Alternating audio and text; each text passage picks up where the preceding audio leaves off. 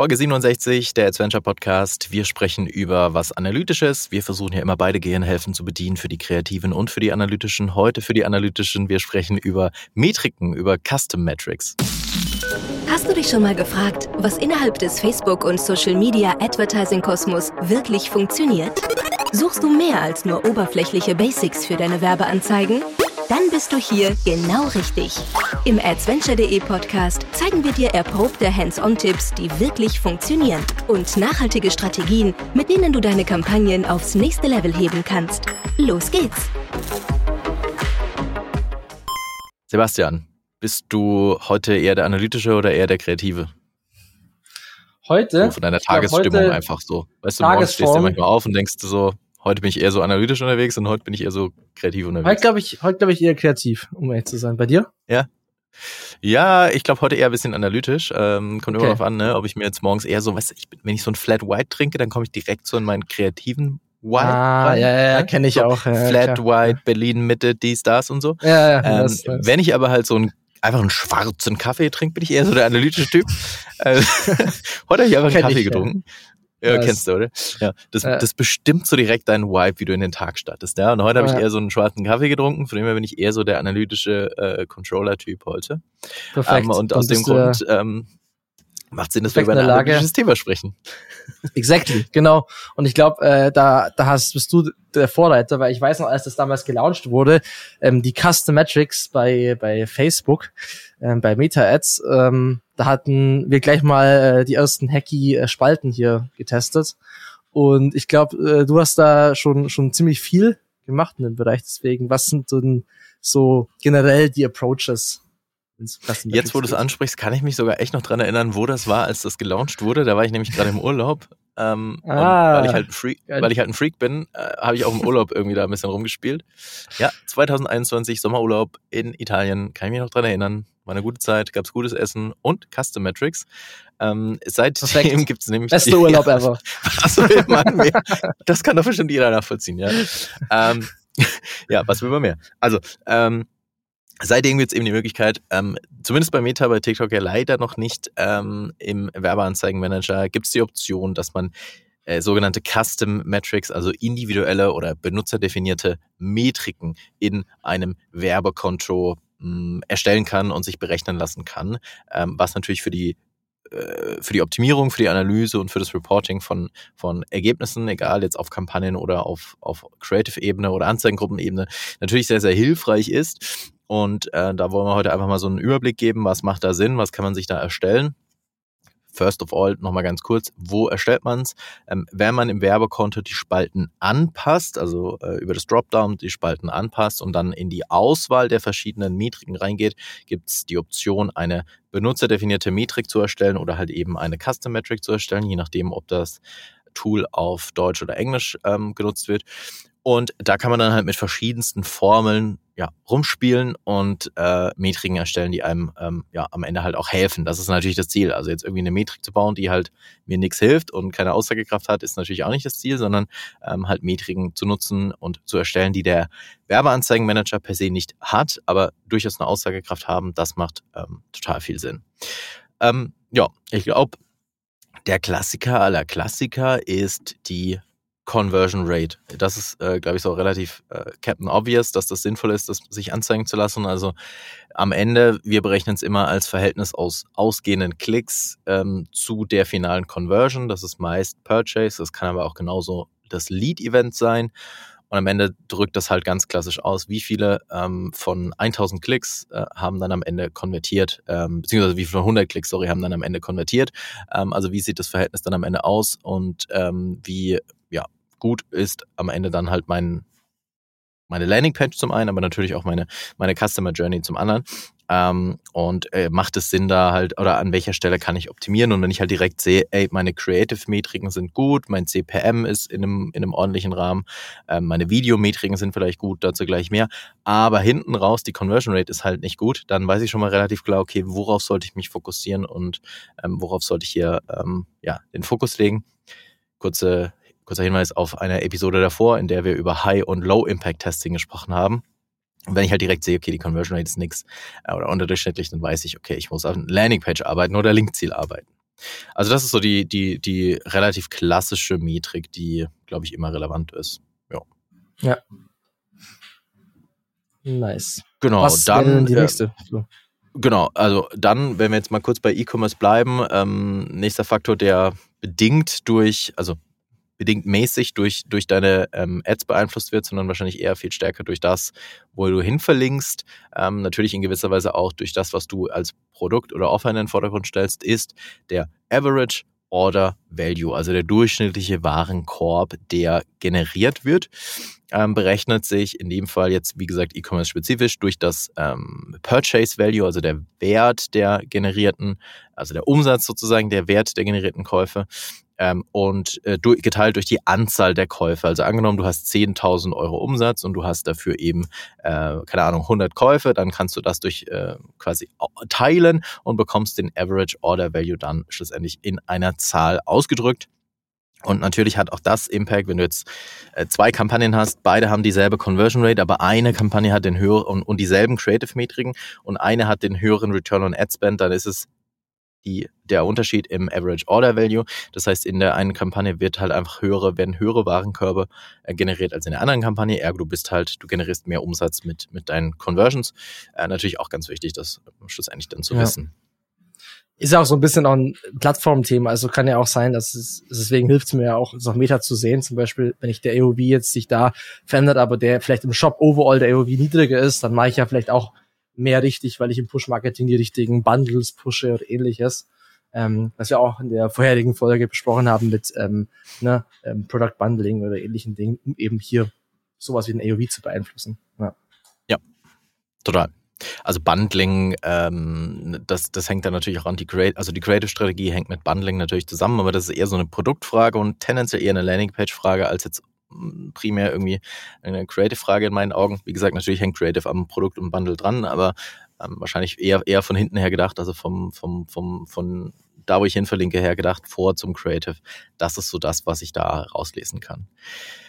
Dann eine ja, ganz spannende äh, Custom Metric ist die sogenannte Tracking Rate. Ähm, bei der Tracking Rate ähm, werden die gemessenen Landingpage-Aufrufen geteilt durch die ausgehenden Klicks. Also das, die Formel Landingpage-Views geteilt durch Outbound-Klicks oder ausgehende Klicks die drückt schlussendlich aus, wie viel Prozent der Klicks, die gemessen wurden im Ads Manager, wie viel davon konnten durch das Tracking erfasst werden oder halt eben nicht.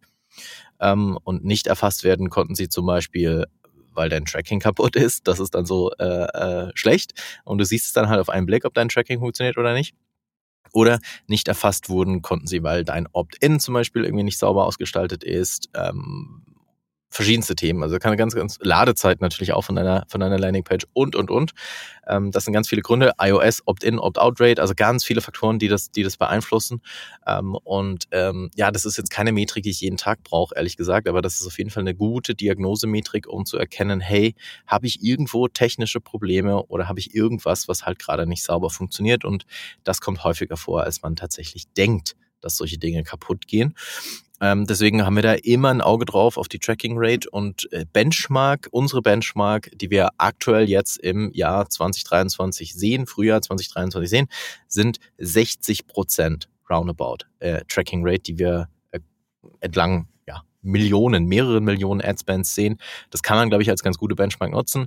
Also wenn ihr das bei euch in eurem Ad-Account anschaut und unter 60 Prozent seid, erheblich unter 60 Prozent seid, schaut euch mal an, ob ihr eure Trackings noch optimieren könnt ob es vielleicht ähm, Möglichkeiten gibt, bei der Opt-in-Gestaltung noch ein bisschen zu drehen und, und, und. Ähm, Ladezeiten natürlich, ähm, ja, das über die Tracking Rate zu analysieren und im Blick zu haben. Nichts, was ich, wie gesagt, täglich mache, aber was ich durchaus über längere Zeiträume einfach im Blick haben sollte. Genau. Und dann, glaube ich, gibt es noch ähm, zwei äh, Metriken, insbesondere für Creative ähm, Analyse, insbesondere für Videoanalyse, die noch spannend sind, die wir jetzt zum Abschluss noch, noch anschauen können. Ähm, das eine ist die klassische, da gibt's verschiedenste äh, Bezeichnungen dafür. Ähm, Mhm. Wir nennen es die Thumb-Stop-Ratio, die Daumen-Stop-Ratio. Es gibt die Scroll-Stop-Ratio. Ähm, es gibt die Hook-Rate. Ähm, und schlussendlich Mhm. sagen alle drei, ähm, zeigen dir alle drei das Gleiche. Nämlich spezifisch jetzt für Videos, wie aufmerksamkeitsstark sind die ersten drei Sekunden deines Videos oder die ersten Sekunden deines Videos. Ähm, man berechnet sich diese Formel oder man kann diese Formel im Werbeanzeigenmanager erstellen, indem die dreisekündigen Videoaufrufe geteilt werden durch die Impressionen. Also dreisekündige Videoaufrufe geteilt durch Impressionen. Das zeigt am Ende in Prozent ausgedrückt, wie viele Personen schauen sich ähm, quasi dein Video zu drei Sekunden an von den Personen, die eben diese Ad, also dieses Video ausgespielt haben. Und das hilft dir natürlich halt zu verstehen, warum ist vielleicht ein Video besser als ein anderes Video, weil es vielleicht ein bisschen aufmerksamkeitsstärker ist. Ähm, weil am Ende natürlich, wenn du nicht mal schaffst, die, die initiale Aufmerksamkeit zu bekommen, dann ist alles andere auch, fällt in sich zusammen wie ein Kartenhaus. Also ist dann am Ende ähm, fast egal, was du danach machst. Ähm, deswegen darauf einen Fokus zu legen, ähm, macht Sinn, das zu analysieren, macht Sinn. Ähm, es sollte trotz allem jetzt keine Jagd nach der höchsten Farm-Stop-Ratio entstehen, weil sonst würdest du irgendwie am Anfang, keine Ahnung, Babykatzen zeigen und danach kommt irgendwas komplett anderes. Also da kann man durchaus, äh, also das kann auch zu weit gedreht werden, das Rad. Das heißt, es sollte immer noch ein Fokus aufs Thema, aufs Produkt bleiben, aber natürlich halt ähm, irgendwie eine aufmerksamkeitsstarke ähm, Variante davon gewählt werden, ein, ein Problem direkt angesprochen werden beispielsweise, ein Bedürfnis direkt angesprochen werden, was eben halt ein Großteil der Zielgruppe hat und demnach dann die sogenannte Thumb-Stop-Ratio, Scroll-Stop-Ratio oder Hook-Rate, äh, wie auch immer, optimiert werden. Wie gesagt, 30-sekündige Videoaufrufe durch Impressionen. Auch da so ein Benchmark. Ich glaube, 30 Prozent ist schon ganz in Ordnung, ähm, 40 Prozent ist schon sehr, sehr gut und alles über 50 Prozent ist schon massiv gut. Ähm, wir nennen das dann immer den God-Mode, den hast du wirklich selten und Ad-Scale noch ehrlicherweise weniger oft. Ähm, aber, aber, aber, ganz wichtig, es kommt nicht nur auf diese Thumb-Stop-Ratio an. Also da bitte nicht in diese Falle reinlaufen und nur alles auf eine geile Thumb-Stop-Ratio optimieren, sondern am Ende, äh, ja, wenn du es zu stark übertreibst, hast du vielleicht eine geile Thumb-Stop-Ratio, aber eine unterirdische Conversion Rate, weil halt die Themen gar nicht mehr miteinander zusammenhängen. Und das ist halt auch nichts. Es muss ausgewogen ja. sein ja, Klickrate im Keller dann zum Beispiel, weil das Video vielleicht einfach nur ähm, äh, aufmerksamkeitserregend ist, aber hinten raus kein Mensch äh, sich fürs Produkt interessiert. Das ist natürlich auch suboptimal. Aber ja, es sind ja alles einfach ähm, Wegweiser, sag ich mal, um, um so ein bisschen die unterschiedlichen ja, Sachen, die fehleranfällig sein können, wo ich einfach noch ein bisschen mehr Insights bekomme. Ja, auf jeden Fall. Alles sehr, sehr coole Sachen. Genau. Und dann ähm, letzte Videometrik, letzte Custom Metrik für, für heute auch. Ähm, da gibt es eine Metrik, die heißt äh, Hold Rate, Video Hold Rate kann man die nennen. Ähm, und diese Metrik drückt dir am Ende aus, wie lange hältst du quasi die Personen in deinem Video. Also wie lange schauen sie sich dann am Ende ein Video an, in Prozent ausgedrückt. Ähm, und das kann man sich berechnen lassen, indem man die sogenannten Through Plays, so heißt die Metrik im Werbeanzeigenmanager, Through Play, geteilt, äh, teils durch die dreisekündigen Videoaufrufe. Ein Through-Play ähm, ist entweder ein vollständiger Videoplay oder 15 Sekunden Videoplay, je nachdem, wie lang dein Video ist. Das heißt, wenn dein Video nur äh, 5 Sekunden ist, sind 5 Sekunden ein Through-Play. Und wenn es äh, 16 Sekunden ist, dann sind 15 Sekunden davon der Through-Play. Das noch so als Info. Ähm, und wenn du eben teilst, quasi, wie viele Leute holst du in dein Video rein, durch die quasi Anzahl, äh, Anzahl der Through-Plays siehst du halt, wie stark hältst du die Leute in einem Video drin, also e-, eben wie gesagt die Hold Rate ähm, und da kannst du dann halt dadurch kannst du halt herausfinden oder du kannst am Ende dein Video halt in, sagen wir mal, Blöcke unterteilen und kannst halt herausfinden, gut, ich bin zwar geil vorne in meiner Thumbstop-Ratio, aber die Hold Rate ist nicht so gut. Ähm, dann hast du wahrscheinlich ein sehr starkes Intro, aber danach wird's eher mau ähm, und kannst halt so dann relativ gezielt ähm, deine Videos nochmal weiter optimieren und weitere Ideen irgendwie entwickeln. Also es gibt es als Hold Rate man kann sich aber genauso gut, finde ich, ähm, die Average Watch Time anschauen. Das ist wiederum eine Standardmetrik, die muss nicht individuell erstellt werden, aber die ähm, Hold Rate kann man sich eben, wie gesagt, als Custom Metric erstellen. Genau, ich fasse nochmal ganz kurz zusammen. Conversion Rate ist so der absolute Klassiker, ähm, den sollte man sich auf jeden Fall anschauen und berechnen lassen. Average Order Value, spezifisch für E-Commerce, auch sehr, sehr wichtig, sich das anzuschauen.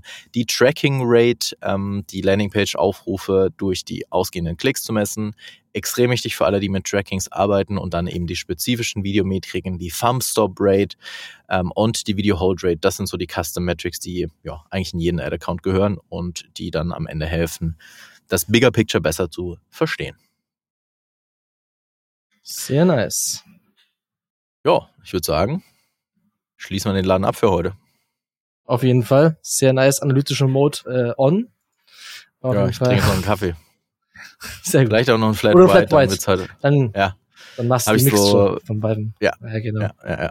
Dann linke Hälfte analytisch, rechte kreativ und dann brauche ich noch ein zweites MacBook und geht's richtig ab. God Mode. Glaube ich schon. Das ist dann der God Mode, ja. Geil. Sehr cool. nice. Alles wie immer, adventure.de slash podcast. Danke fürs Zuhören. Denkt an die Reviews auf iTunes und Spotify. Auf Wiederhören. Dann. Vielen Dank fürs Zuhören. Wenn dir diese Folge gefallen hat, dann hinterlasse uns eine Bewertung bei iTunes.